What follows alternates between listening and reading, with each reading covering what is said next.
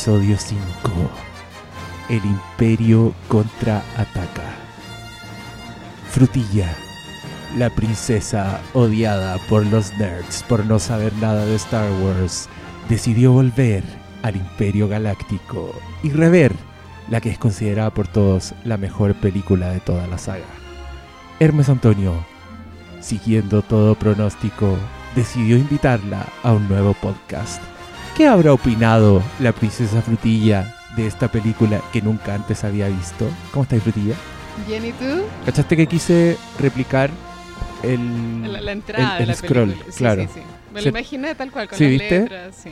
De- debería haberla tenido escrita de antes, pero bueno, así hacemos las cosas en este podcast. Oye, los, Improvisamos. los trolls, onda, estaban más molestos no porque yo no supiera nada de Star Wars, sino porque me encontraron muy hueca. Como que ¿Tú creí? eso decían. no, yo creo que no. Yo O creo que está... mm, Decían, ay, e- ella, ¿de qué se las da esta cuica asquerosa? Y es como, yo quiero decirles a ellos que yo me siento mucho más cerca de Daniela Aranguis que de María Gracia Subercasol. Como que no, de, de cuica no hay mucho, en verdad. Tú, bueno, yo quiero contar que acabamos de hacer un cambio de locación y no estamos en el estudio siempre. Estoy en el departamento de Frutilla y Frutilla vive básicamente en Tumblr. Eh, su decoración es, un- es como un Pinterest. Es un Pinterest Tumblr. ¿Tú? Sí, porque Tumblr es muy porno. Esto es como un, un Pinterest, pero está hermoso. Pero igual es un mix, porque está toda esta sección que es como de lo nerd. Es que eso eh, me causó impacto mayor. Yo lo siento, pero tengo que sacar a tu novio del closet. Sí, sácala. Tú me Él- dijiste él que está fascinado con él estos monos. Desconocía Star Wars y no le gustaba Es que y no ay, qué raro, porque no. esto. Y llego y hay monitos de Galactus, de Venom, de Octopus, muchas figuritas de acción, muchos cómics que tienen plástico protector, que ni yo El hago esa plástico weá. protector es un detalle no menor. Ni yo hago esa weá. Entonces, este es un nerd bastante especial. Un nerd que le gusta la mole, que le gusta Galactus, pero que no le gusta la guerra de las galaxias. Para que los auditores se hagan una idea, bueno, tú así como abuelo pájaro deben haber unos 30 monitos como figuritas, pero estos no están puestos aleatoriamente, están puestos por familias. Ponte tú, están los X-Men, están los- la familia Batman, ponte tú. Ahí hay como un Mario Bros. con Sonic y qué sé. Ah, sí, ahí está la sección videojuegos. Y abajo, ya ni, es, es el que más me gusta a mí, que es un hombre que se está incendiando, así como Ese que es es el, que malo bonzo. No, pues el de los cuatro fantásticos, que están ahí Ah, abajo. Ahí está ah. el Doctor Doom, eh, que es el malo, está la mole y el hombre de fuego, Llamas Man. Llamas, man, me encanta. Ya, pero me encantó. Oye, pero tú me contabas que igual, igual hay interés por ver la nueva, el episodio 7. Él va a ir porque él tiene un amigo. Ya, Bueno, tú también, va- tú también vayas a ir. No, yo Te no tengo malas noticias. ¿Ah, sí? Sí, vaya a ir. porque es, es parte de este plan. Tienes ver- verdad. Yo creo que yo creo que voy a hacer un poco para adelantarle a los amigos auditores. Yo creo que voy a hacer siete podcasts sobre Star Wars Force Awakens. Oye, lo- lo- y lo- uno es contigo. Pero los de los episodios. No, ah, como de la nueva. Sí, de Ah, la ya, nueva. ya. Sí. Es que la nueva es el episodio 7. Porque está el ¿Y 5. ya se sabe de qué trata? Hay especulaciones, sí. Pero mm, es una historia nueva, básicamente. Que no te quiero arruinar el regreso del Jedi, que no has visto. Y Luke debe estar muy viejito, ¿no? Porque Luke Es- igual. están como- todos bien viejitos. Mm, Debe haber otro protagonista juvenil, me Sí. imagino. Son, uno, son un set nuevo de personajes y atendiendo un poco tu reclamo de Star Wars, que no sé qué nuevos reclamos habrá después de haber visto el Imperio Contraataca, pero la protagonista es una mujer. Al fin. Es que, que se llama moda ser Finn. mujeres, ¿no? Sí, y el coprotagonista es Rey, que es un negro. Entonces está como ahí la maquinaria Hollywood políticamente correcta saldando el de negro será como hijo de Lando con Leia algo así. Yo encuentro que eso sería increíble. Hoy me pasó algo horrible con Star Wars. Como que mm, fui a las claves del éxito con la Katy Becker. ¿Ya? Y Un saludo para la amiga Becker. Sí, un saludo para ella. Y los como los auditores le decían, ah, ¿cuándo Frutilla va a hablar de Star Wars? ¿Qué ¿Y por qué quieren que hables de Star Wars allá? Si tú hablas de Star Wars acá. Eh, Sí, claro, yo trataba de explicar eso. Bueno, la cosa es que yo empecé a hablar de Star Wars, como que había visto hace poco el Imperio Contraataca, de hecho la vi hace ya como un mes, me acuerdo nada. Y, y empecé a hablar que me impactaba, como que me había llamado mucho la atención que la Leia le daba besos tanto a Han Solo como a Luke y daba lo mismo, onda, Sí. el filo. Y, y estaba diciendo eso cuando el radiocontrolador abre la puerta y me mira y me dice, ellos son hermanos. Y, y yo, Pero- "Uh, uh, weón, onda, no era necesario. Te lo arruinó. Me lo arruinó, brígido. y yo así con Puta, cara DJ, de, DJ "What?". Titanic, muérete viejo. Y como que él pone cara así como un leve ups y me dice, ay, ya, si ya la película ya cumplió mayoría de edad, que sí que no cuenta como spoiler. Y yo quedé así muy como, ah, como que paja igual, ¿no? Mm, Como que sí. igual, mi pololo igual, como que también yo le había hecho el mismo comentario, pero él se quedó callado, como que igual no me lo había dicho. Pero ahora lo sé. Sé que son hermanos. Ahora, ¿qué onda Darth Vader? Yo- yo él hice anda lo- teniendo hijos por la galaxia. Yo hice lo posible por protegerte de Mm. los spoilers. En not- DJ Titanic le voy a pegar una patada en la raja cuando lo vea porque por favor. se lo merece. Pero mira, lament- lamentablemente, ese es un giro que yo encuentro se sacaron de la manga. Porque sí, igual yo que para la George cagada Lucas siempre ha vendido la pescada de que estaba todo planificado desde el principio y que él siempre quiso hacer esta historia y los detalles y todo, pero hay indicios de que claramente la la hermana se le ocurrió a última hora. Sí, ¿tú crees? Y los besos es una de esas señales. Y Mm. lo otro es que en Star Wars, en esta, en el Imperio Contraataca, en la escena, no sé si te acordáis, cuando Obi-Wan dice, el fantasma de Obi-Wan Sí, claro. está viendo como Luke se va y dice, eres nuestra última esperanza, y Yoda dice, no, hay otra. Sí. Ahí se supone que está hablando de... De Leia. Claro, Ah, eso es, bueno, es el consenso que hay. Pero ser. cuando ves al regreso del Jedi, te vas a dar cuenta de que Obi-Wan no sabía que eran hermanos. Mm. Y según la historia.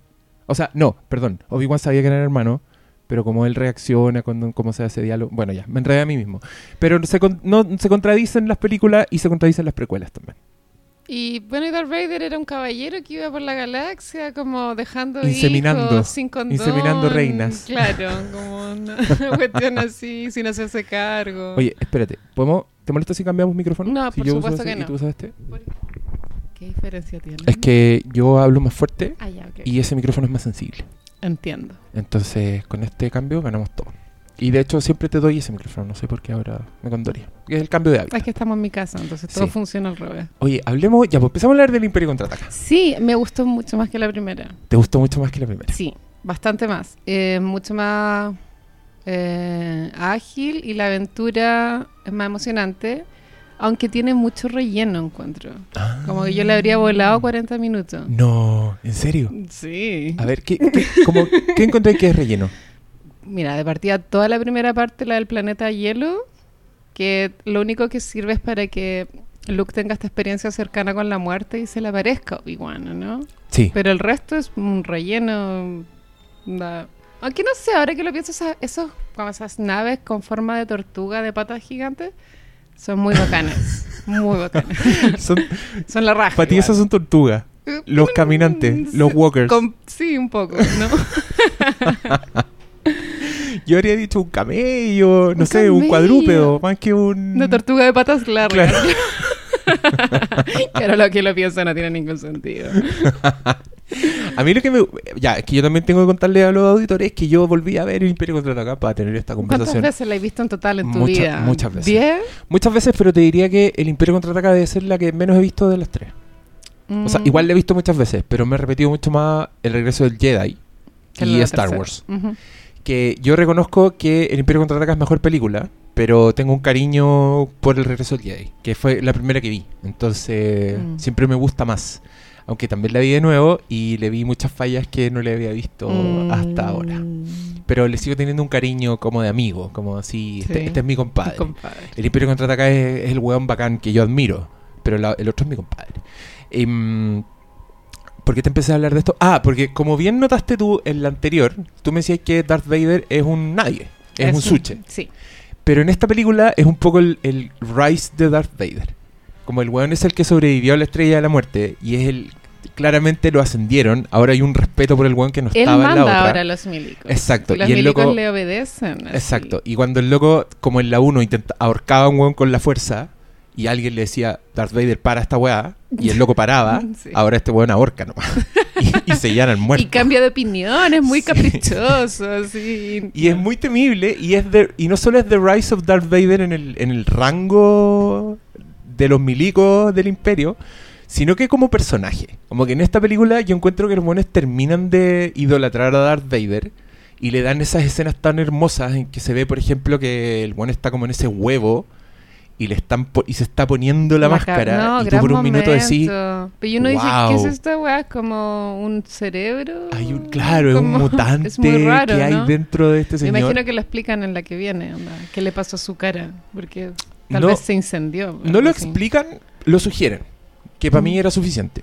Lo explican en las precuelas, en las tres primeras que hicieron después, Ya. que son odiadas por todos y ahí explican con peras y manzanitas hasta el último detalle de por qué es como es y por qué y quién es esta que inseminó y por qué se transformó en Darth Vader.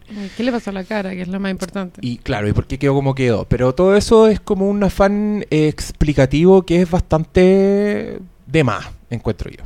Porque la trilogía original, si algo tiene, es que te, te muestra un universo sin molestarse tanto en explicártelo. Entonces tiene estas cosas que son muy intrigantes para mí. Por ejemplo, yo me acuerdo que la primera vez que vi Imperio Contraataca era muy heavy ver el pedazo de la cabeza que se la estaban poniendo. y Fue que, para el pico, y yo incluso la este- cagada. sí, y que incluso al milico Sí. le da miedo, como que el milico se queda parado y no sabe si interrumpir y decir como, conche tu madre, es como si como si hubierais visto a Pinocho en pelota, así, una wea así. Como Sí. que abriste la puerta y uh, Eh. uh, mejor me quedo piola. Es muy impact- Tiene varias escenas de alto impacto. A mí también lo que me gusta del Imperio Contraataca que claramente tiene una paleta visual que es muy distinta a la a Star Wars. Y ahora que me la repetí, me pasó que esto es lo bueno, nerds, para que no se enojen, de hablar con alguien que no la había visto antes, que la veis con ojos frescos. Y eso me pasó a mí. Y lo que me impactó es esta paleta de colores que es completamente distinta a Star Wars y que me hizo pensar en la época en que se estrenó.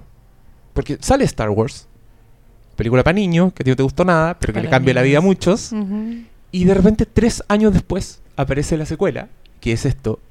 Y yo creo que el impacto de haber sido, de haber sido increíble. O sea, sal- salir de un universo Star Wars que era, es bien contenido el de la primera. O sea, se ve la cantina y hay muchos monstruos. y Pero básicamente es como Planeta 1, Planeta 2 y batalla Y final. sería. sí. Exacto. Acá el universo está completamente expandido. Resulta que hay un planeta que se llama Hoth, que es un planeta helado El, claro, el primer planeta. donde hay unos abominables hombres de las nieves que son muy hostiles, donde hay unos canguros en los que los buenos cabalgan.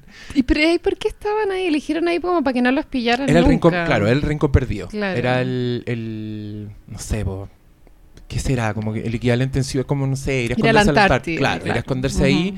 Pero que Darth Vader está tan empecinado en encontrar a Luke Skywalker que el weón está gastándose todos los recursos y mandando esos robots sonda a- y, y detecta vida y dice, ahí están los rebeldes, dice Darth Vader porque también tiene la fuerza. Y el milico le dice, ay, no, No, ¿de que van, a, dónde? que van a estar ahí, Darth Vader. Sí. Y el weón paga con la vida. Y ahí en esa primera escena que está Luke, claro, fue atrapado por un hombre de las nieves Sí. y se lo iban a, a devorar. Que tú sabes por qué hicieron eso, ¿no? No. Es porque Luke Skywalker, el actor, tuvo un accidente en moto entre las dos películas. Y el Pues- weón quedó con la ah. cara con cicatrices. Ah, su cara era real. Y es para explicar eso. Esa, esa secuencia Por de eso peligro. tal vez está por, eso te, por eso te suena quizás Mm, a innecesario. relleno, claro. Sí, puede ser, Mm. pero que uno como fan de Star Wars veía esa escena y era como ¡Ah! Y te preocupáis por. Luke. Claro, y veis que el weón ocupa la fuerza. Ocupa la fuerza Jedi. Por primera vez está colgando su- ahí. Sí, te saca su espadita, es muy adorable. Tú de nuevo viste, estoy seguro, la versión, la edición especial. Es muy que, probable. Que es la edición con agregado. Sí. Ahí, por ejemplo, uno de los agregados es que el, el- el hombre de las nieves se ve mucho más. Y babea mucho, muy Sí. Y cuando le cortan el brazo hay como un plano del weón agarrándose así, sí. muy, muy chacha. Un poco hardcore. Todas esas cosas las pusieron después. Porque antes se veía menos. Y según Siempre es yo. mejor menos, Sí, porque es eso mejor queda menos. como que a tu imaginación y todo. No querés correr tanto el velo, po. Sí, pues y se supone que lo, lo muestran menos porque porque no tenían plata, porque les quedó mal el mono, pero eh, puta, si algo nos enseñó Tiburón de Spielberg, que es un clásico de todos los tiempos, tú nunca veías el tiburón, po. y es por eso, porque el tiburón no funcionaba, Claro. porque estaba feo, entonces el bueno encontró mecanismos para hacer escenas así y mostrar al tiburón que son hermosas, como el viejo, los viejos, hay una parte que es mi parte favorita, los viejos están en un muelle y quieren cazar al, al tiburón porque hay una recompensa, entonces tiran como un guachalomo al agua con un anzuelo y de repente el tiburón se come la weá, él tira la cadena y rompe el muelle. Sí. Y los dos buenos se van al agua y el muelle se va, como siendo Ah. arrastrado por el tiburón. y de repente el muelle, el pedazo de muelle vuelve. Y tú decís, conche tu madre". Claro, y los viejos como, weón, nada, nada, por favor, nada. Y todo eso es porque no resultaba el efecto especial. Por eso. Quiero ver Tiburón de nuevo. Solo la vi cuando era chica, no me acuerdo casi nada, pero debe ser bacana. Ah, la dieron hace poco en los clásicos de Cinemark. ¿Ah, y, fue, sí? y fue muy bonito verla en Puta el odio cine. el Cinemark, como que está tan lejos la wea. ¿no? Como, como que no hay cómo llegar, me cuesta. Sí, tenéis, pero. Es verdad. Hay que ir en auto. Sí. Te iba a decir, el de Ñuñoa está más cerca, pero tampoco tiene metro cerca. A un cacho. Sí, cacho. Cinemark, se pongan. Una pongan lu- sucursal cerca de mi sí, casa. sucursales cerca de la casa de frutilla, por favor. es imperativo para que vaya a ver Tiburón y la nueva de Star Wars para hacer un podcast. El, bueno, el planeta Hoth es toda esa secuencia que yo la defiendo porque yo la encuentro hermosa. Me gusta todo lo que está pasando en esa secuencia. A mí no la encontré muy larga igual. Pero lo divertido es como está la tensión sexual entre Han y Leia. Como, ay, me va a quedar, no, Yo- sí. Ay, quédate, ándate ay, fuera, No te importa nada, por eso te vas. ¿Y qué, qué, por qué queréis que me quede? Dime, po. A ver, no, No. yo estoy con la guerra. Ay, ¿por eso no más queréis que me quede? Eres un gran general. Ay, sí. ¿Te gustó esa onda que hay Sí, entre pero los me da dos? rabia cuando ya, porque están en todo ese show como de tira y afloja, están en el juego de la seducción total y ya aparece Luke y lo, lo meten a, un- a una a una balde con agua para revivirlo, una agua al- muy bizarra. Lo meten sí. al, al, al, vaso precipitado. Claro. Me imagino al actor grabando esa escena, se tiene que haber sentido muy estúpido. Bueno, En- y está como en pañales, además. Está en pañales. Y, lo- y tiene, bueno, pero tiene oxígeno y él tiene que hacer como unos espamos. Pero bueno, es la ciencia del, del mundo Star Wars, pues así se curan. y claro, está ahí convaleciente, llega Leia y para sacarle celo a Han Solo le da un beso a Luke. Sí. Y lo encontré muy histérico de su parte. Como que no Ah. estoy de acuerdo yo con esas actitudes. Ay, pero es que, es que me encanta porque yo escucho otro podcast que se llama The Canon, que lo Ujú. recomendé por ahí en un post de los podcasts que yo escucho. Y lo que hacen estos locos es que escogen qué películas entran al canon, así como a las grandes películas de la historia del cine. Y de repente hacen capítulos versus. Ujú. Y es un crítico con una niña que siempre tiene quejas muy de niña, como las mujeres están mal representadas. Una feminista. Que- exacto. Y estos locos hicieron un capítulo versus en que escogían si Star Wars o el Imperio Contraataca entraban al canon de grandes películas. Solo podía entrar una, no las dos. Yo creo que entraría al Imperio Contraataca. Yo también. Sí, sí, sí. sí. Pero ellos hacen un buen argumento. Termina entrando Star Wars, pero es porque fue la primera, porque es más rupturista, porque es más importante. La otra era a, a partir de esta, ¿cachai? Sin la anterior no puede existir Imperio Contraataca, que tenían razón. Pero a esta niña le molestaba mucho que el personaje de la princesa fuera reducido a este estereotipo coqueto, histérico, que se enoja porque no le quieren dar un beso. Un desagrado, sí. Y yo pensaba, cuando venía hacia acá, decía, ¿le habrá molestado eso a Frutilla también? Un poco, pero no, o sea, no tanto, pero igual sí lo encontraba un poco como mucho igual, como mucha fantasía masculina igual, creo. Sí, yo creo que tiene mucho de eso, porque yo creo que con la princesa Leia, además porque es el único personaje femenino que hay, tratan de que sea el sea como todo, sea la guerrera, la princesa, también el objeto del deseo. Pero yo eso- el casting no, o sea, obviamente sí va a ser el objeto eh, sexual de los nerds, ¿por qué no habrán elegido una mujer más, no sé, más tetona, ¿cachai? ¿Por qué no, no sé, cómo, qué, qué, qué- qué habrá pensado George Lucas, ¿cachai? Porque ella dentro de todo igual es una mujer normal, Sí, como la podríais ver en la calle. eso es cierto. Yo creo que iba por ahí también su... O tal vez ella, su valor está más como en su posición social, como que igual es una persona inalcanzable y eso también como que para un hombre puede ser llamativo. Y Yo creo que tenéis que esperar también al regreso del Jedi. Porque ahí Mm. terminan de completar esta figura sensual de ella Mm. y tiene una escena en que la sexualizan mucho. Y viene y es Yo me imagino impactante. cuál es, porque en Friends, ¿Has visto el bikini famoso? en Friends hay Sí. un capítulo en que Chandler le dice a Ross que tiene un problema al- al- a la hora de tener relaciones sexuales y es que cuando las va a tener se imagina que la mujer con la que va a tener relaciones sexuales es su, es su mamá. Entonces no puede.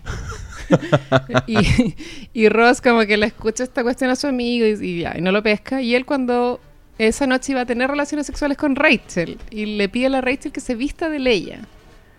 Y ella se disfraza de princesa Leia como con un traje dorado, ¿cachai?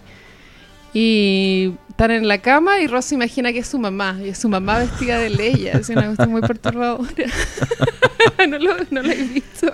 Me encanta que tu referente sea Friends, tu cercanía con, con la, la esclava Leia. Que ahora, en esta política de, en esta cultura de la escandalización, tú cachai que está como una reacción contra la ley esclava.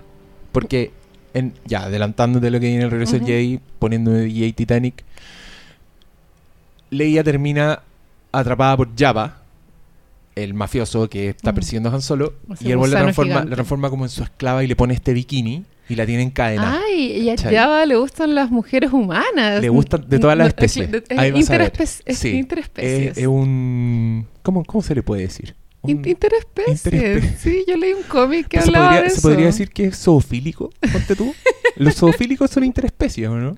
Sí, De alguna sí, manera, es ya, cierto. ya va de un zoofílico. Es un considerando que esta, estas otras razas se pueden decir.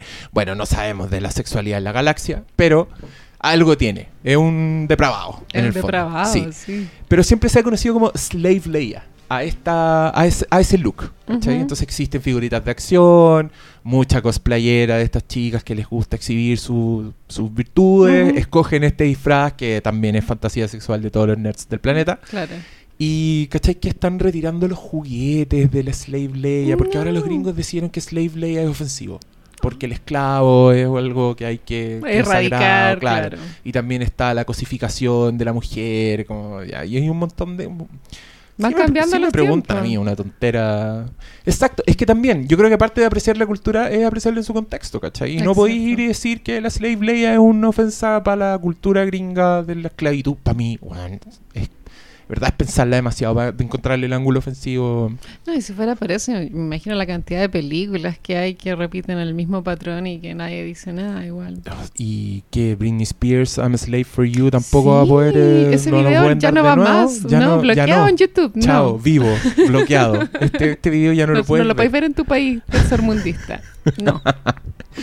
¿O será que somos nosotros los desubicados? Que no tenemos el peso, esa vergüenza histórica con la esclavitud. Es probable, pero no sé, no creo que vaya por ahí.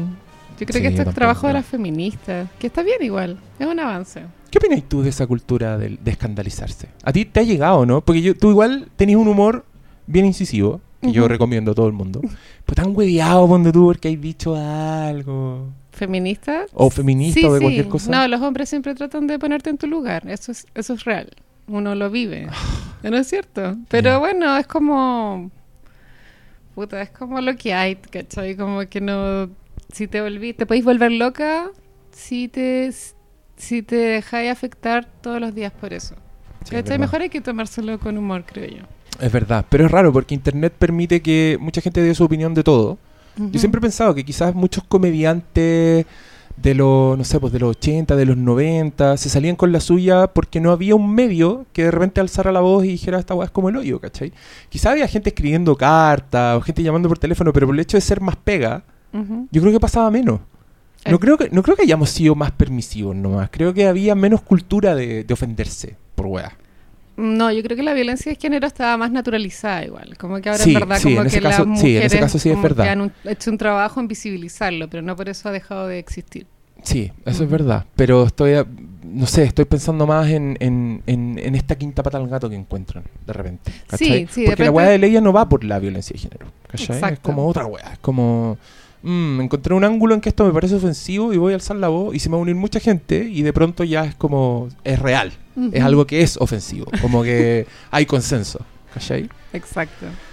Y no sé, no sé qué le pasó a la paloma con los nerds, pero me tiene que tiene que ver Pero tenés que averiguar eso luego. Sí, Debe estar voy a- divertido. Creo que vamos a hacer un. Mm. Si, si me da hora, y, y tú vamos a estás hacer un entre podcast. la espada y la pared, porque los nerds o la paloma, y ¿cómo vaya a elegir? Sí, ah, ¿te ¿Cómo, cachai?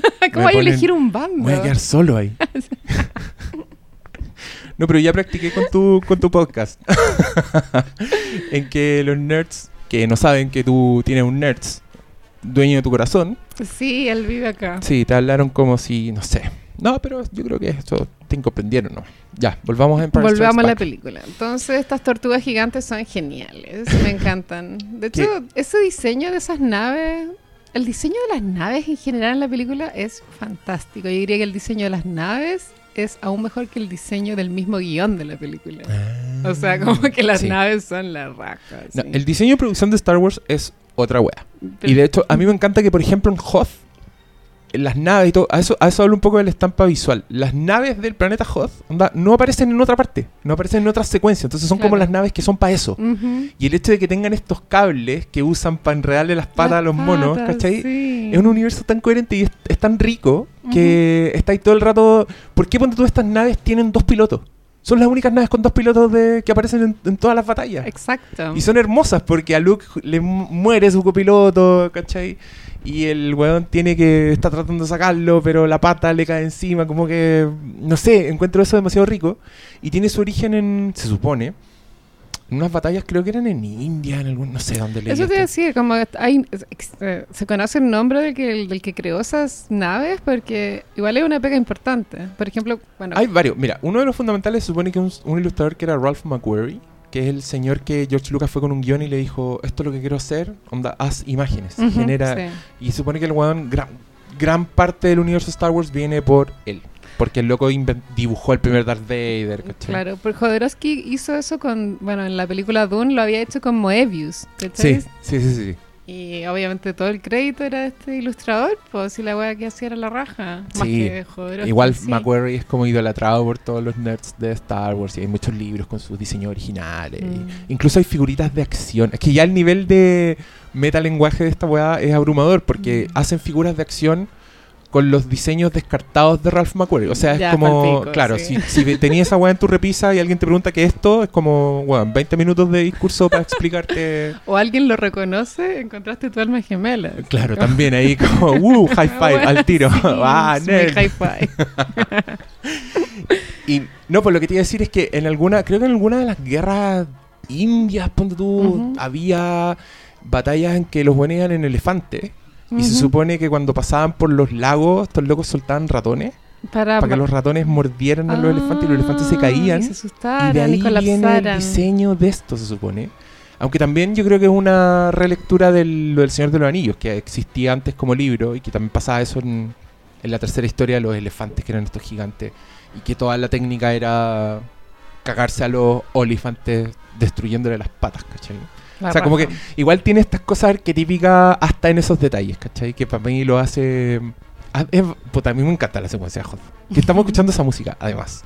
Entonces estoy muy, Bueno, muy emocionado recordando. Y como que se sube a, la- a una de estas naves y le tira una granada y explota. Claro, y él, y él usa su sable láser, entonces está integrando todo. Es, es nuestro héroe ya, el buen está instalado. Y lo, y lo bueno también es que el Imperio contraataca, pues entonces esta, esta es la fuerza del Imperio que antes no habéis visto, porque para que estamos con weas, en, el, en la primera película del Imperio se la ganan muy fácil. Sí, Pese a que ellos tienen la tecnología para destruir planetas, te pones, dicen, ya tenemos los planos y hay un punto débil, que es este hoyito, por donde podemos meter un misil y se va a destruir toda la wea. Y así fue. Claro, en cambio acá es una flota de Star Destroyers con robots que andan viendo la galaxia. El buen incluso juega sucio porque le pide ayuda a casa recompensas y aparecen estos buenos y dice, queremos, quiero a Han Solo. Sí, ¿cachai? pero ¿por qué lo quieren? Es muy bueno, los, los eso. recompensas lo quieren porque Han Solo ¿Es un gran buen piloto? buscado. No, pues porque es un buen Ah, buscado. porque debe plata, tiene rollos. Claro, pues de hecho Darth, Darth Vader lo que dice es como... de entender eso, como que te juro, Sí. la, vi la película y decía, ¿por qué lo buscan a este weón? No entiendo. No, pero son todas esas cosas que ya estaban en la primera, pero que ahora se extienden y yo encuentro que se extienden muy bien. Porque no, no explican lo que ya está, sino que lo continúan. ¿cachai? Entonces, y desde ese punto de vista, es una de las grandes secuelas de la historia del cine y del cine pop y de la cultura en general, ¿cachai? Porque expande universo, sigue contando, es como otro capítulo, ¿cachai? No, no es como un- una reversión de lo anterior, que es como la manera charcha de hacer secuelas. Y, mm, lo importante es que en Hoth queda la cagada. O sea, lo- el imperio gana. Los se van todos, Salen cada uno para su lado. Claro, cada uno queda la cagada. Con respecto a eso, eh, yo tengo una queja. Y es, bueno, es que Luke se va con Arturito, ¿o Sí. ¿no? A Dagobah.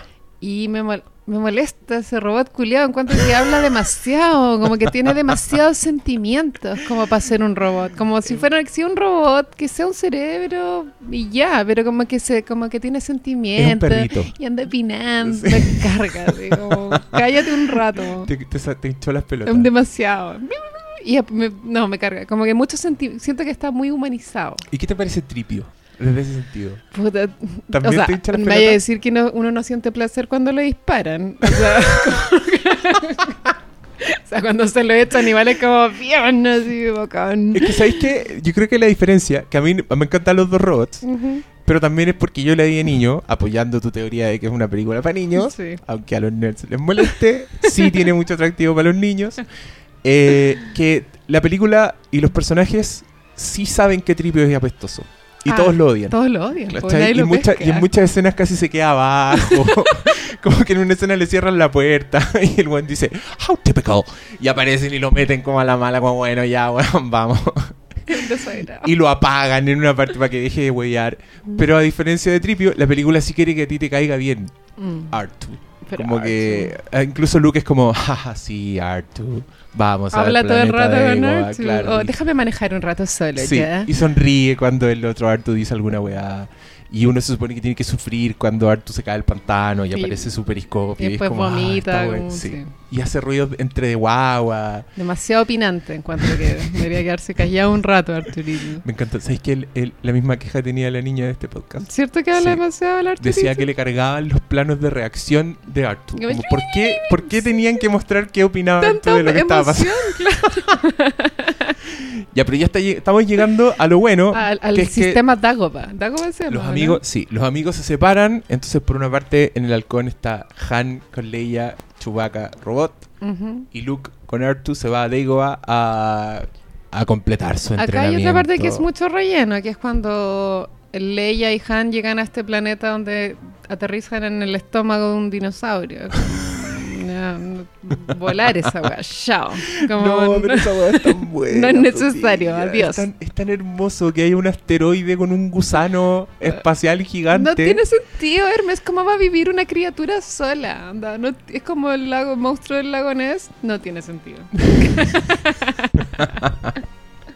Pero no tuviste esa sensación de cuando dice Le- Leia, no cachando nada, dice: La cueva se está derrumbando. Sí. Y Han Solo dice: Esto no es una cueva. Y tú decís: Entonces, ¿qué es? Y aparece esta weá y tú decís, no, No. estaban dentro de un ser vivo. Yo, yo estaba así cuando vi Imperio Contraataca.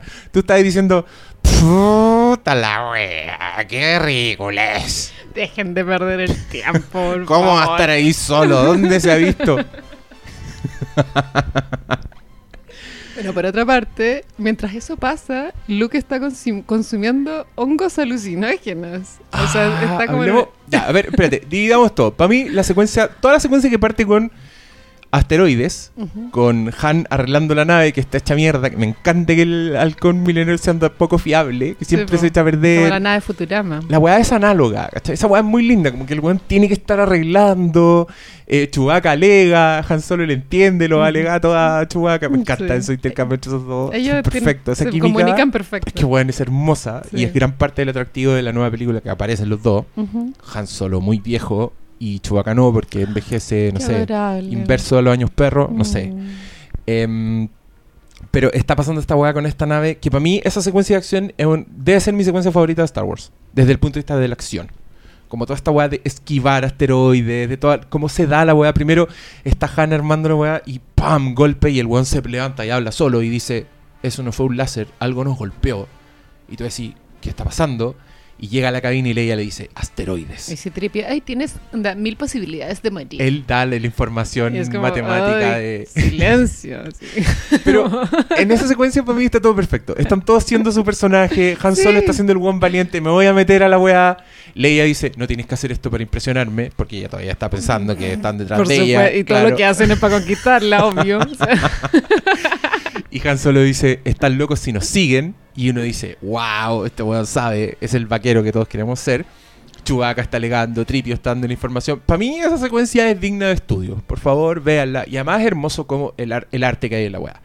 Porque también, ya, esto un poco, no sé, datos quizás no te importan, pero tú caché que para hacer Star Wars, para hacer las naves de Star Wars, tuvieron que inventar una técnica que era básicamente filmar las naves por separado, todos los elementos por separado, que después lo unían en una weá que se llamaban un composite, como que recortaban a mano, cuadro a cuadro cada weá, para meterlo, entonces por eso es- es tan- era tan único.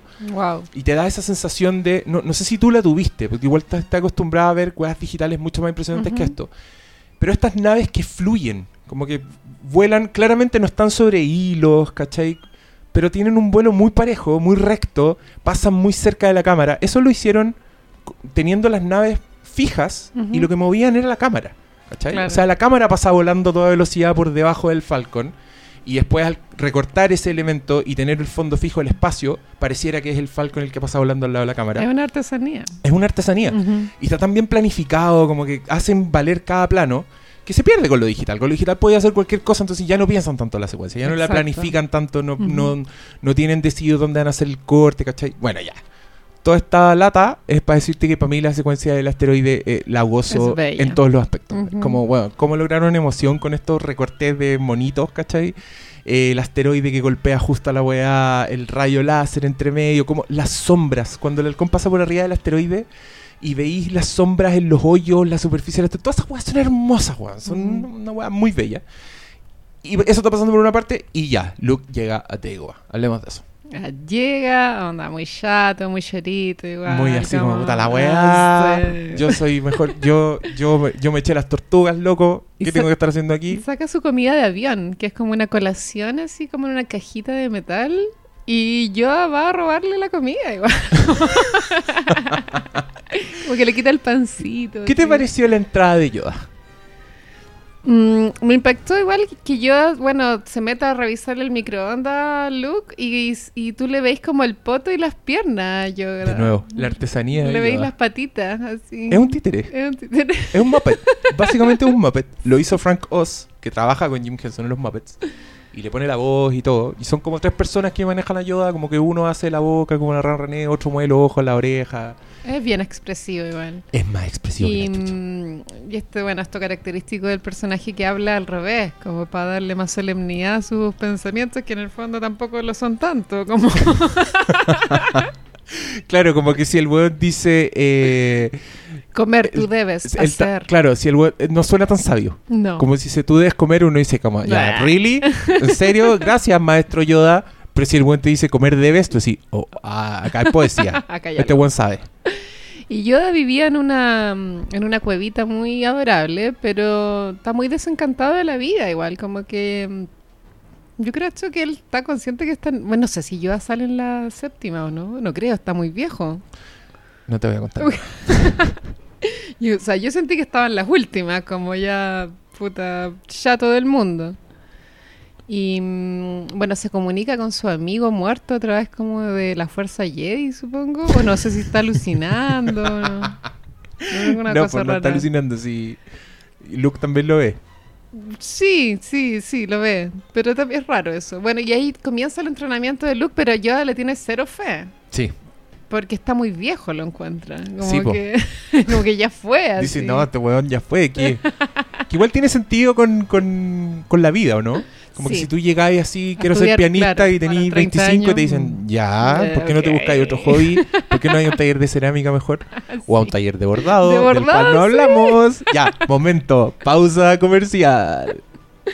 Bueno, quiero contarle a todos los auditores y auditoras que voy a enseñar a bordar en enero.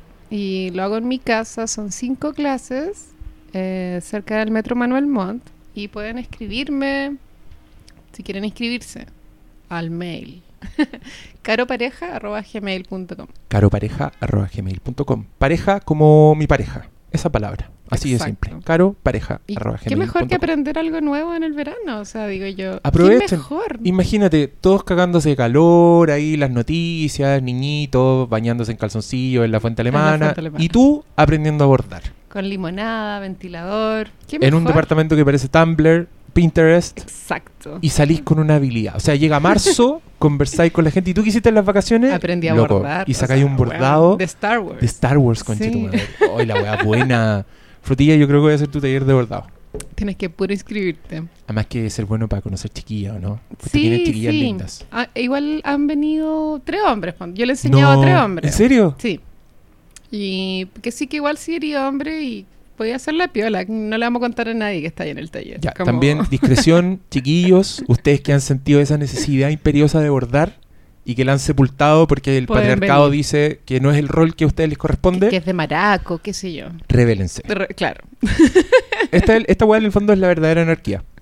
La verdadera contracultura. Oye, y Bueno, querí- quer- pero ¿queréis dar precio o cosas así o consultas por inbox? Por Mejor. inbox, Ya. por, por mail. Perfecto. Ya. Sigamos hablando de el, el talento de Luke Skywalker y la poca fe que le tiene el maestro Yoda. Entonces Yoda le pide a Luke que desarrolle como su, su, su fuerza mental igual. Pero Luke no está muy interesado, él quiere ir a la guerra igual. Quiere Sí. tener un instinto, toda una pulsión de muerte muy No fuerte. tiene paciencia. No, está chato. No tiene la es que Yoda es una lata igual, ¿cómo, ¿cómo culparlo? Y hay una escena que es como bien reveladora, cacho, que cada uno la interpreta como quiere, que es cuando Yoda le dice, ya, adéntrate al bosque. Obviamente ya tomaron la ayahuasca, ya están en eso. Y me encanta porque Yoda se queda jugando con su palito. Como Con- con sí. un bastón así, como haciendo dibujito. En una actitud muy serena. Muy de maestro de artes marciales. ¿Para qué estamos con weas? Exacto. Yoda es un, un equivalente alienígena de un maestro oriental. El equivalente a Morfeo también, ¿o ¿no? El weón es un señor Miyagi.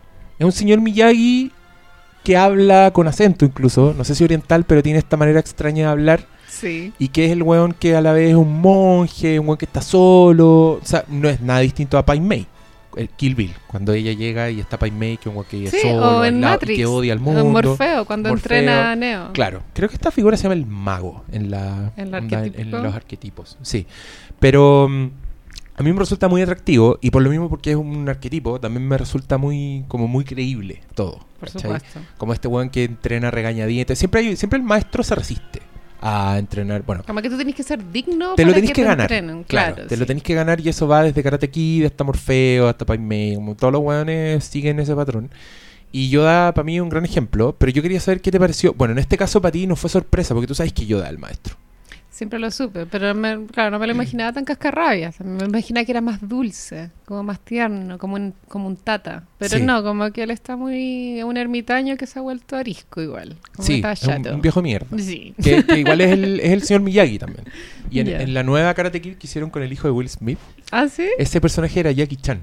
Buena. Y tenía. Era súper. No sé por qué te, te voy a contar esto, pero me gustaba. Es que Jackie Chan está, es muy amargado en esa película. Y el loco tiene un auto que está arreglando todo el rato. Y arregla su auto y el auto está impecable. Pero llega un día y el Karate Kid lo va a ver y el bueno está muy curado Ya. y está haciendo cagar el auto. Oh. Lo está rompiendo, así con un bat, no sé, no me acuerdo, pero está haciendo cagar. Y su historia es que el weón- ese es el auto en que en un accidente murió onda su esposa y su hijo. Ah, tiene una Y historia el de weón, dolor. claro, y el loco arregla el auto todo el año y el día de la fecha Lo rompe. lo rompe. Mm. Y esa weá me emocionó, fíjate. Dije, oh, qué gay, señor Miyagi y Jackie Chan. wow, Oh. hijo, hijo de Will Smith, hazle caso, weón. Este weón tiene dolor. Entonces, acá también está eso, encuentro yo. Como que este Yoda sí te transmite esa, ese Claro, daño. Como igual que el, Uno no sabe qué es lo que le pasó a Yoda. Igual está desencantado tal vez por, bueno, por esta dictadura militar o tal vez nunca tuvo familia. y que de nuevo es parte del encanto. O sea, no explicarte la weá, como que dejarte el personaje muy, Abierto. muy misterioso. Que puede tener mil años Yoda. Lo lleva viviendo Claro. mil años y como... Exacto. Y que a la vez el weón tiene un dominio, que también fue en esa escena cuando, Levanta la nave. claro, como que Luke no le cree nada y dice como ya, si nada importa, y ahí Yoda de nuevo, usando, la nave es fela. usando su técnica de dar vuelta a la weá para sonar más sabio de lo que es, el loco dice el tamaño no importa, pero le dice size matters not. Y yo te decía, ah, Ah. igual es verdad. Igual tiene un punto. ¿Caché que yo esta la vi en la tele? Después de haber visto, este fue el orden en que yo vi las películas. El regreso del Jedi, Star Wars y el Imperio Contraataca. Ya está la Fue la última. doblada al español, Sí, me claro. imagino. Ujú. Y yo no tenía esa carga de saber quién es Yoda cuando aparece Yoda. Entonces yo me creí completamente que el weón era un mono apestoso del planeta. Que por favor di luego dónde está Yoda para que Luke esta lo vaya a buscar. claro. Claro. deja en paz y dile dónde está Yoda de una vez, bicho culeado, latero, déjate de robarle la comida del espacio. y cuando el weón descubre que Yoda, yo estaba como Luke, así como, ¿what? Claro, y es cuando ¿El habla con? Obi-Wan. El claro. títere es un guerrero. Esta weá. Pero ahí me gustó Yoda para siempre. Y sigo, sigo teniendo monitos de Yoda. Yo, es lindo. Por igual. eso mismo. Y el comportamiento del weón es la raja. La actuación que le sacan a ese mono. Cuando, cuando pone su cara solemne, Sus cuando baja la, oje, la cuando oreja. pestañea lento, sí, muy su, tierno. Su parsimón. Y cuando se lee el poto, cuando está ahí en cuatro patas Sí. sacando weá. Es, es muy bonito. Usar tu palabra, es muy cute. Es cute. Yo tendría un Yoda en mi casa como una mascota. ¿Sí? Sí. Pero vivo. sí, por supuesto. Ay, ay, ¿qué le Sometido Claro, igual. Como una tortuga, así como en un terrario. Tirándole apio. Le pediría consejos muy de vez en cuando, consejos que no le haría caso, pero para Pero que saber te qué diría- opina. Te lo diría dado vuelta y tú dirías, wow, Ah, bien, sí. bien ahí. Bueno, y Luke tiene una alucinación. Bueno, no, la alucinación que te digo, que él va, se mete al bosque, ve a Darth Vader Sí, y después ve a Darth Vader que tiene su misma cara, que es el mismo. claro, le corta la cabeza. ¿Qué es lo que está viendo? Él está viendo lo que él más teme en, en la vida, que es convertirse en su papá. O lo que él más teme es matar a su papá. ¿Qué es lo, qué es lo que él ve realmente? Hay que tener en cuenta que en ese momento él no sabe que Darth Vader es su papá. Claro, pero en forma Entonces, inconsciente sí. claro, el inconsciente Claro, lo, llama, te- ya está. Es un... ¿Qué crees tú? ¿Qué crees tú que es? Yo creo que se enfrenta con lo que él más teme, que es como convertir, eh, pasarse al lado oscuro, que es lo que más le da miedo. Y se enfrenta a eso y gana, porque lo mata igual. Claro. Mm, Creo pero, yo, pero pero, también es, como un, puede ser un anuncio de que su viaje es autodestructivo. como una premonición. Claro. También, ¿sabes qué? Hay una interpretación que es más sobre superficial Ujú, que la que estás diciendo tú, que es que estos locos iban a meter el medio giro en la película, que es que Darth Vader es el papá, que es una weá muy random y para mí igual es una manera de aliviar el golpe. Como decir, Ah, te prepararon igual- ahí. Exacto. Yo creo que te Sí, preparan. sí. También, también está abierta esta interpretación todo el rato y la imagen es muy fuerte. Y cuando yo la vi siendo chico, fue un, un gran momento. Conche tu madre, ¿qué está pasando? Ah, Le cortó la cabeza y es él, y yo que para adentro me dio miedo igual. Igual era chico cuando la vi. sí. Pero mm, yo creo que tiene un poco de eso también. ¿Qué? ¿Qué es Hay otra parte rara, porque esa, yo la, igual la encuentro rara esa parte. Hay otra parte rara y es que Darth Vader se comunica como con un, con un holograma que es un viejo. Sí, po, el ¿Quién emperador. es esa persona? El emperador. po. ¿Del El- mundo, el- de la el galaxia? emperador, el imperio, po, el jefe. Ah, yo el pensaba Big que Daddy. el jefe era Darth Vader. No, po. Él responde al imperio, al emperador. Este es el. Eh, el Big Boss. Es el Big Boss. Eh, también es muy sabio igual, como que la tiene clara igual. Como, bueno, tienes que atrapar a Luke luego. Sí. Apúrate. Que uno no sabe dónde está este weón. Y que también Y es esa parte igual estafa- da miedo, como va como, como que una, una- es inquietante esa cara. Además que el weón es como va al, al IMAX de los telecomunicadores holográficos. Como que todos los demás aparecen chiquititos. Pero cuando tiene que hablar con el emperador es como, concha, el weón va al planetario. Anda, que te quede Hola, claro que claro, el este es el rango mierda. Aquí, este es el que manda. En- es divertido porque otra prueba de que estas películas no las pensaron tanto, que el Imperio contraataca, la versión no editada, aparece otro emperador. aparece un emperador o que sea, es yo vi otro, ¿Tú viste el que aparece en el regreso del Jedi? el nuevo. ya. No, aparece en el regreso del Jedi el que viste tú. Pero esa hueá la pusieron después, porque en el Imperio Contraataca originalmente aparecía un emperador que era un diseño no definitivo y que era un- una criatura con los ojos saltones, como con unas ojeras gigantes, una hueá muy rara. Que después lo cambiaron, seguramente dijeron, ¿sabes qué? Este- el emperador nos hueá". puede quedar mejor. Claro.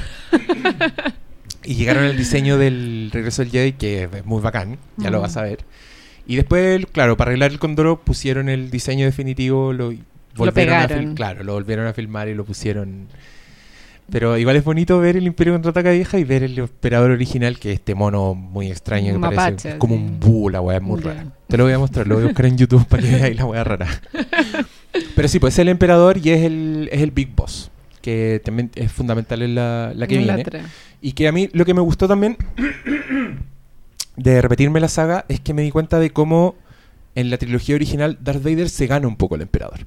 Como que llega, cuando llega un punto de regreso del Jedi, el emperador lo trata a Darth Vader de my friend. Y tú entendís cómo llegaron a eso en la trilogía original, de ser un suche a ser my friend. Claro. Pero después en las precuelas, en las nuevas, te explican que el one era su amigo desde el principio. Y no tiene ningún sentido. O sea, tú y después llegáis y veis Star Wars y el bueno es un suche de pronto y tú decís, ya, pues, y no eran amigos estos, no tendría que estar al lado del otro loco desde el principio. Todo pierde el sentido con las precuelas. Pierde el sentido y retroactivamente caga algo que estaba muy bien, que encuentro yo que es como... Puta esas precuelas. Entonces es las precuelas, estupidez. mientras más las pensáis, más pifias le encontráis. Como esta. Cuando veis la trilogía original empezaron a hacer ruido, todas esas cosas. Aquí no va a faltar el nerd que me va a decir, oye, sí queda Ay, si claro igual que eran súper buenas". amigos, porque en el cómic de 1993 explicaron eso. ¿Qué te parecieron los personajes nuevos de esta película? Bueno, entre los personajes nuevos está Yoda, que ya lo conversamos, Pero por ejemplo, Lando, el negro. Lando. O sea, no es casualidad que sea negro. el Porque lo que voy es que en las películas gringas siempre como que el traidor, siempre alguien de otra raza, ¿sí? o es latino o es negro, muy es como una algo hace, político encubierto. Sí, algo cuestión. hace que no confíes en, en ese personaje. Como que desde el principio algo huele mal y, Y- es porque es negro. Y está, tiene como el look muy, muy onda disco igual, que Sí. eh, onda denota la, la, la época en la cual fue grabada la película, que tiene que haber sido como a final de los 70 o algo así, Sí, ¿no? su bigote. Como que su, claro, su bigote, una estética muy, muy setentera, el pelito así medio afro. Medio ya- Black ya- ya no se Exploitation. usa y muy cafichón. Como que apenas ve a total. la princesa Leia es como, oh, hello. Se pone ¿Y Barry de White. dónde? Pues si la Leia tampoco es una mujer sexy, pues, weón. Pero es una mujer, po. Igual, igual Claro. pareciera que es raro, así como que de la nave que baje una mina y ya es como, uh, Wow. como colegio de hombres la weá. Así como, Sí. ¿viste a la nueva practicante? Hello. Y con pantalones pata elefante, no muy setentero. Y bueno, Han Solo tenía como, un- como que le había robado la nave en el pasado, en una apuesta, ¿o no? Sí, O sea, eran como con pinches de borracheras, ellos. como- sí, eran, eran con pinches de juerga, pero también Han Solo le dice a Chewie, mantén los ojos abiertos, Sí. que uno nunca sabe con este weón. Uno igual tiene esos amigos, para que estamos sí, con pero cosas. obvio, es parte Onda, de la vida. sí, Sí, te invito a mi casa, pero igual te voy a revisar la mochila a la salida. Ah. La wea mala onda. Weón de mierda. Igual no te voy a dejar solo. Mucho rato. Bueno, llegan a este otro planeta que ya ni me acuerdo cómo se llaman. Ese, planeta, se llama. Es la ciudad de las nubes de Bespin. Bespin. Bes- Bespin, quizás me acordé mal. Bueno, en Bespin todo huele mal desde el comienzo. Es como, es demasiado evidente que todo es una trampa. Hasta que se echan así tripio. No, sí, pues Sí, po. Ese es un gran momento. Ese ahí uno se le revela que es toda una trampa, ¿no? Cuando lo, le disparan. Ahí a uno dice: Cuidado, va a quedar la cagada. Pero déjenlo muerto nomás, pero cuidado. Yo creo que por eso igual es la a, a tanta gente le gusta mucho más el Imperio contraataca de las demás. Porque el Imperio la lleva, weón. El Imperio va siempre un paso adelante que todos los weones en esta película. Da los locos cuando creen que están a salvo porque hicieron esa weá muy inteligente de irse en la basura, de flotar en la basura espacial, igual hay una nave que los cachó, que es Boba Fett. ¿Te gustó ese personaje? El cazarrecompensas, enmascarado. Es que no lo entiendo, en verdad, porque está ahí, como, se me hace como, no- esa parte la verdad como que tengo en vacío, como que... Hay varios, es que sí, igual hay, hay Y- ahí. De partida, mira, una de mis grandes dudas, onda, Han solo fue. Onda, está muerto ese weón, como que... No, pues está congelado en carbonita. Pero, ¿qué- Acuérdate que el ¿qué es plan. carbonita? Mira, el plan, yo te voy a explicar. Ese es uno de los vacíos, por ejemplo. Porque igual es rara esa weá. El plan es que el trato que hace Boba Fett es: ya, yo voy a encontrar a estos hueones, pero yo me quedo con Han Solo.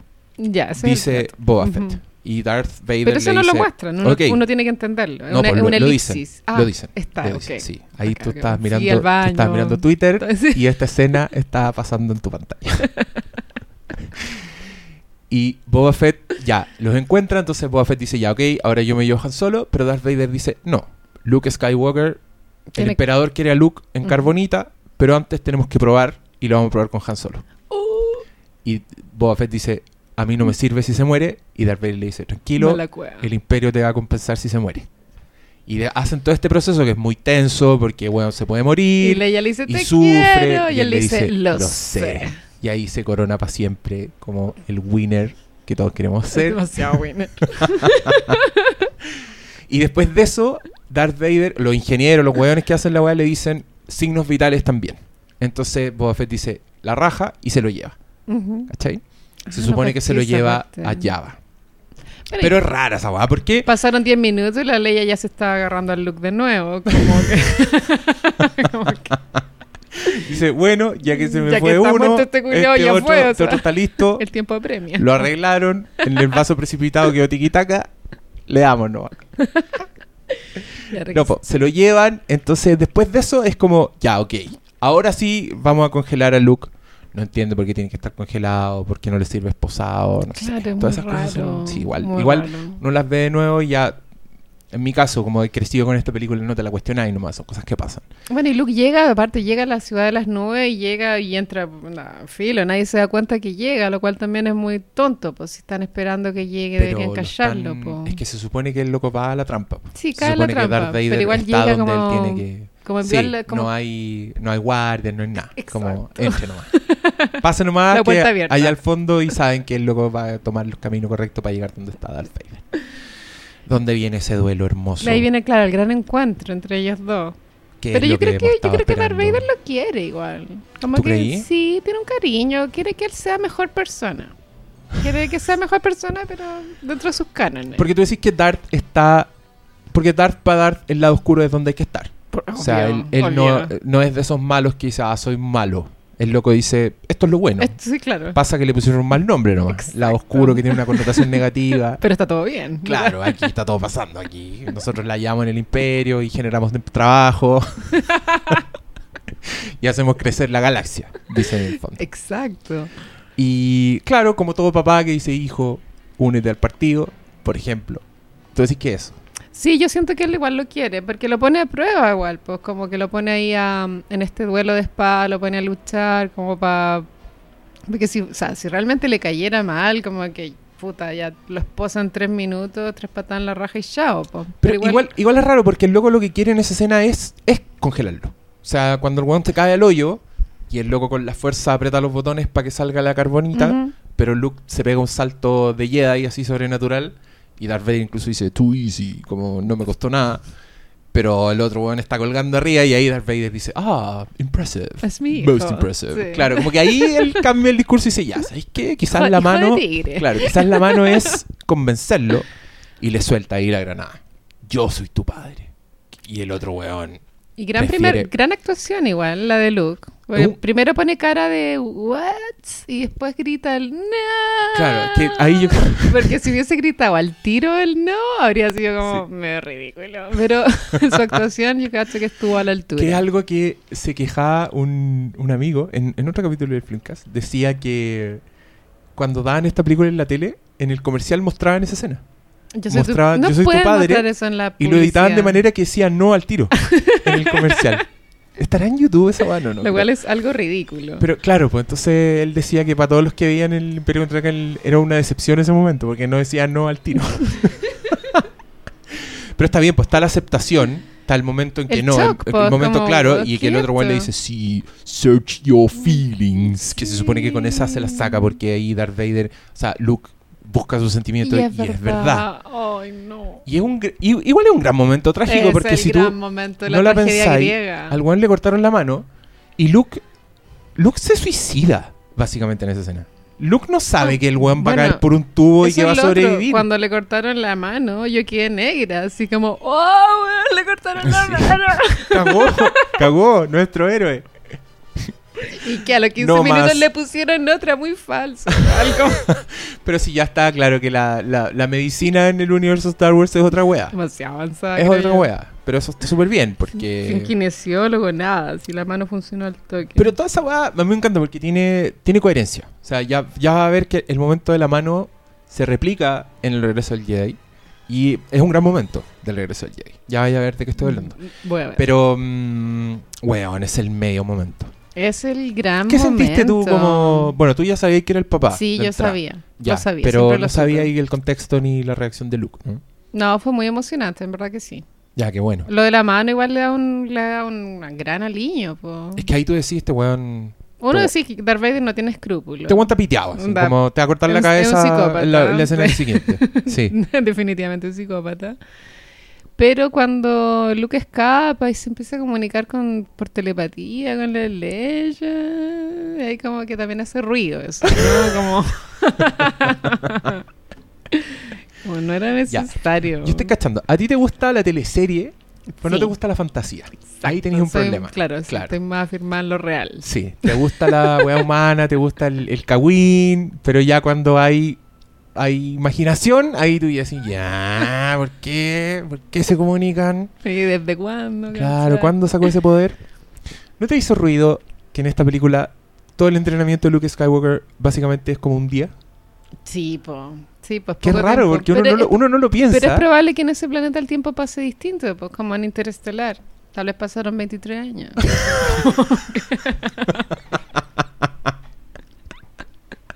Oh, nunca lo había pensado, es verdad, puede ser. Y, y Yoda en verdad tiene 15 años, Probable. es un adolescente. Exacto. Pero que el weón está en el planeta donde el tiempo es una mierda. O sea, si no lo explican, ¿qué interpretación? Sí, es verdad. Pero si tú la veis en paralelo, o sea, es montaje paralelo. Supone que estos locos están en el asteroide, están ahí un par de horas, después llegan a la ciudad de las nubes, donde el mismo día queda la cagada y Luke ya volvió. Bueno, igual, obviamente Yoda no quería que se fuera porque era muy poco el tiempo. po. Claro, es como, pero ahí debería haber dicho, loco, estuve entrenando una tarde. ¿De qué entrenamiento estás hablando, Igual que no? Y Tú no aprendido nada. A vos te entrené durante 10 12 años, loco. ¿Qué es esto? Es muy así. El entrenamiento ahorita era terrible Shasha, como que tenía que correr así, como con el Con- Yoda encima. ¿Cachai que en, en Disney vendían mochilas que era Yoda. Encima? Eran bacanes. No sé por qué no me compré una. Ah, yo obvio que me habría comprado una. Debe ser porque ya había gastado plata hasta el 2017 en esa tarjeta de crédito. Y que- la entrada a Disney debe costar como 100 lucas, ¿o no? ¿Sabes que la entrada es barata, weón? La dura, yo Es que en pensé que era comparación es cara. Pero una vez que estás dentro y te das cuenta de todas las weas que podías hacer, es como, ya, Se va a la chucha No el es cara. presupuesto. no es cara. Claro, sí. Da- en verdad es barata. Como todo lo que puedo hacer con esa entrada por tanto tiempo, conviene. ¿Te fuiste al Disney World? Al, no sé, al de Orlando. Sí, el. Ese es ah, sí. es como el sueño de todo niño. Eres Sí, muy po. afortunado. Y yo lo cumplí, pero fue el año pasado. Ah. Antepasado. Nunca es tarde. Nunca es tarde. Yo pensé, ¿sabes qué? Yo pensé que era tarde. Y no lo era en lo absoluto. Cuando estaba llorando adentro de un juego Star Wars, Mm. me di cuenta de que nunca es tarde. Así ¡Qué que, ternura! auditores, si ustedes tienen el ahora. sueño y ya dicen, no, ya fue, están locos. Lo van a pasar increíble. es que hay un juego de Star Wars, frutilla, ¿Un es simulador? hermoso. Es, un, es uno de estos cines que se mueven, Un simulador. pero no sé por qué chucha. No sé, los ingenieros de Disney. La weá es perfecta.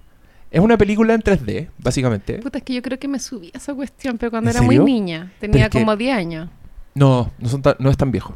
Es que era un simulador, uno se subía a un cine, comillas, Ya. y te sentabas y la cuestión se empezaba a mover como una nave. Pero hay un, hay un tripio, de verdad, Hay un que habla tripio que contigo. te va relatando el viaje, la aventura.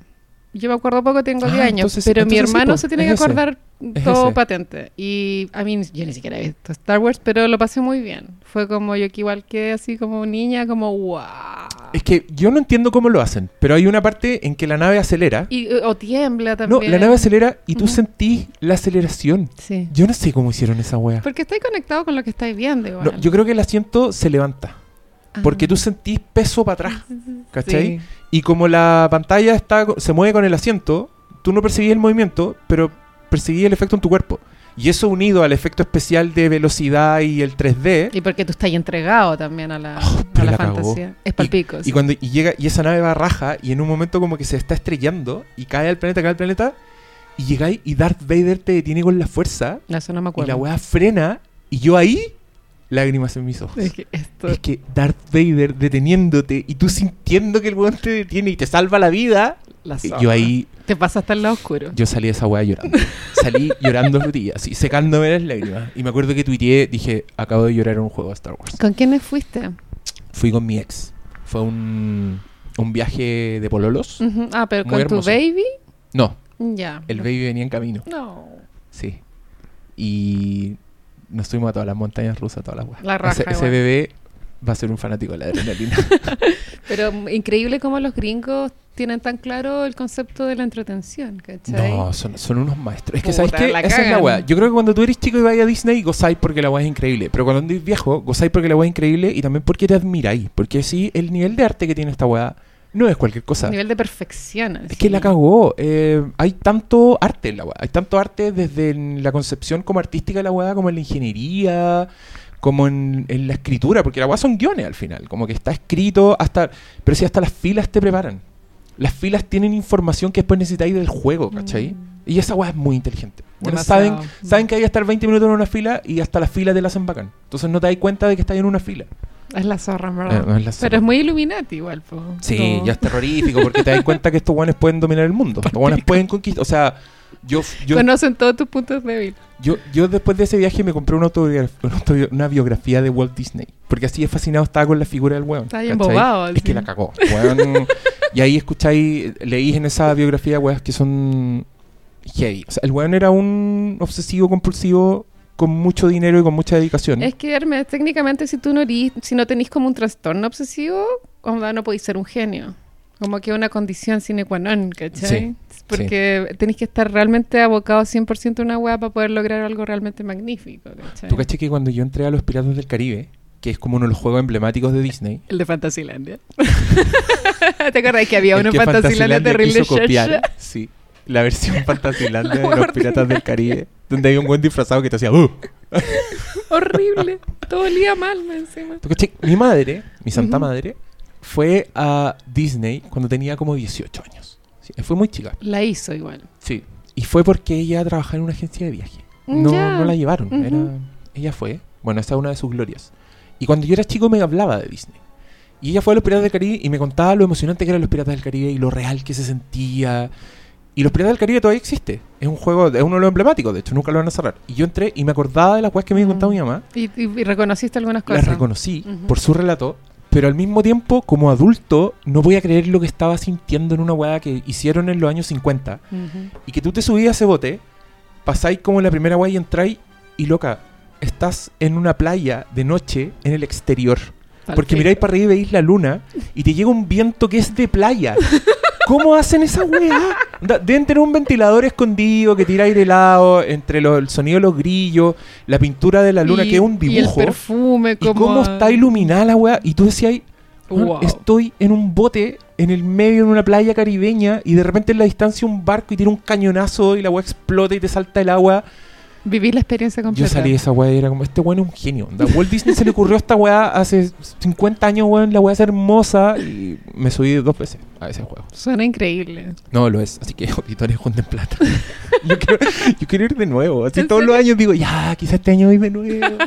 quiero ir a subirme a la misma, weón. Tenés que esperar que tu baby tenga, no sé, ocho años. No, pero es que son mucho tiempo. po, y ahí la lleváis, pero la tenés que llevar igual cuando sea chica. Obvio que la voy a llevar. Ujú. Pero quiero llevarla cuando lo aprecie. Porque igual tengo, sí, como que si tenéis cuatro, igual te va a gustar, pero no vaya. No, No, vaya a yo decir creo esta que a los ocho está bien. ¿Por Bueno, qué, por qué empezamos a hablar de.? Ah, Ah, por no la. Sí, empezamos a hablar de, fuimos para las Del- del el juego increíble de Star Wars que está allá. Y que ahora con las nuevas películas solo van a ser más juegos de Star Wars. Así que. mm, este Hay un uno, gran- ¿no? Con PlayStation.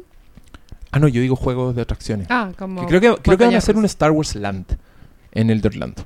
Que ahora es Tomorrowland, que es uno de los, de los de las secciones que ya está cambiando, que está medio obsoleta. Creo que la van a transformar en un Star Wars Land. La va a romper igual. Van a tener la cantina. Qué Va a haber, los buenos van a estar en personaje. Leí por ahí que los locos, que son unos secos, van a mm, van a hablarte en idioma alienígena. Nunca se van a salir de personaje. Entonces te podías acercar a un buen y el buen te va a hablar como hablan los. ¡Oh, la wea buena! Los nerds en, en éxtasis. Sí, Mm. esos en éxtasis. Aquellas Ese grupo, personas ese grupo bien lejos con el que no me relaciono van a estar en éxtasis. Ya, pues, ¿te gustó entonces el primer contraataque? Sí, ¿Te gustó más, más. que la pero anterior? insisto que hay cosas que podrían haber sido mejores pero está bien Ya. está mucho mejor que la primera El cliffhanger, el final abierto, ¿te funcionó? ¿Quieres Sí. ver el regreso del Jedi? ¿Quieres saber cómo concluye todo? Sí, pues porque esto igual queda muy como todo, que no, o sea, obviamente estáis más metido que la cresta que va a pasar con Han Solo, si la Leia, bueno, ahora yo sé que son hermanos, pero también me, me cuestionaría si se va a enamorar de Luke o no. ya no, pues Ah, porque... Ya no, pero también era una posibilidad. Era una posibilidad, pues si al final se dan un beso. Él Sí. recupera su manito y ella va y le da un beso. Un besito. Un topón. Pero igual. Pero es se, lo da en la nave, sí, pues. Cuando lo, cuando lo tapa con la frazada, Sí. después de que lo rescataron de la antena Ahí le da un, un beso. ahí le da un... ah, Es que igual es, pues, si uno no le anda dando topones a cualquiera. ¿En yo, serio? yo igual encuentro aquí una cuestión, por eso me he pegado tanta cacheta. yo creo. Sí. George Lucas, me mentiste. El mundo no era como tú decías. Sí, vamos a ver la, el episodio 6, ¿cierto? Sí. El- ahora toca, toca el 6 y el Pero 16 tratemos de grabarlo onda, antes de que estrenen la séptima. Sí, pues ¿no? esa es mi idea. Tenemos hasta el 17 de diciembre se estrena la séptima Hay en el tiempo. mundo. Entonces yo creo que, no sé, pues unas dos semanitas. perfecto. Entre unas dos semanas ve el otro. Y vamos a la, vamos a la nueva. Anda con tu pololo. Sí, Aunque él va a ir con un amigo, parece. Bueno, yo puedo ir con una amiga igual, supongo. Ya. Mm, Supongo, en verdad. No sé si a mis amigas les gustará esto, pero. o me van a decir, ¿qué te no, pasa? Sí. no va a faltar nadie que te acompañe. Yo me ofrezco, obviamente. ¿Y eso solo se ve como en el 4D o cuestiones No, así? se va a estrenar en, Ah, en- es normal. en todos los cines, Es que me pero, el 3D, ¿no te pasa? Como Es que, que- me marea. pero es que anda la IMAX. po. ¿Ha ido a la IMAX? No, pero en no Plaza te, Gaña no te hay un marea. cine gigante. Ujú. Es que el 3D de la IMAX es muy, es muy bacán. No tiene, no es tan charcha como los otros y los lentes son súper grandes y técnicamente es muy impresionante. Es una pantalla gigantesca con un sonido hermoso. Suena toda una experiencia. Sí. Ay, ahora quiero que vaya al, al IMAX. Sí, voy a ir a a la ver IMAX. Star Wars. Sí. Sí, dale. Ya. Si nadie te Ya, acompaña, po. yo te acompaño. Además, yo vivo al lado. Vivo como a dos cuadras del IMAX. Lo cual es una coincidencia muy afortunada. Ya. Amigos, que la fuerza los acompañe. Ahora dejo a Frutilla con ustedes. Eh, nos va a dar sus últimas palabras, donde podemos encontrarla. Y nos va a recordar de nuevo su hermoso taller de bordado veraniego, donde podrán tomar limonada, disfrutar un ventilador y aprender técnicas milenarias, tal como Luke aprendió en Da- Dagobah. Adelante, Frutilla. Ya, voy a dar un taller de bordado en enero en mi casa cerca del Metro Manuel Montt, al cual pueden inscribirse mandándome un mail, eh, que ya lo di hacia atrás, que sí que vuelvan a escucharlo. Y lo otro me pueden encontrar en... eh, tengo un blog, tengo un blog, sí. Un blog personal que pueden... Bueno, ahí también va a estar la información del, del curso de bordado. Y el blog es www.frutillablog.com. Y en Twitter, Arroba frutilla. arroba frutilla. Twitter.com slash frutilla. Si usted es de esa gente rara que no tiene Twitter y solo se mete a leer los feeds, Exacto. puede hacerlo así, directamente. Y ahí está la información del curso también. Frutilla, te agradezco mucho. Gracias por venir, Hermes. Tienes un hogar muy bello. Igual que el tuyo. sí, el tuyo es bello. No, pero no es tan nerd como este. Ah, puede ser, sí. pero tú tenés más de los Simpsons. Y amigos, muchas gracias por escuchar y nos vemos en el próximo. Adiós. Chao.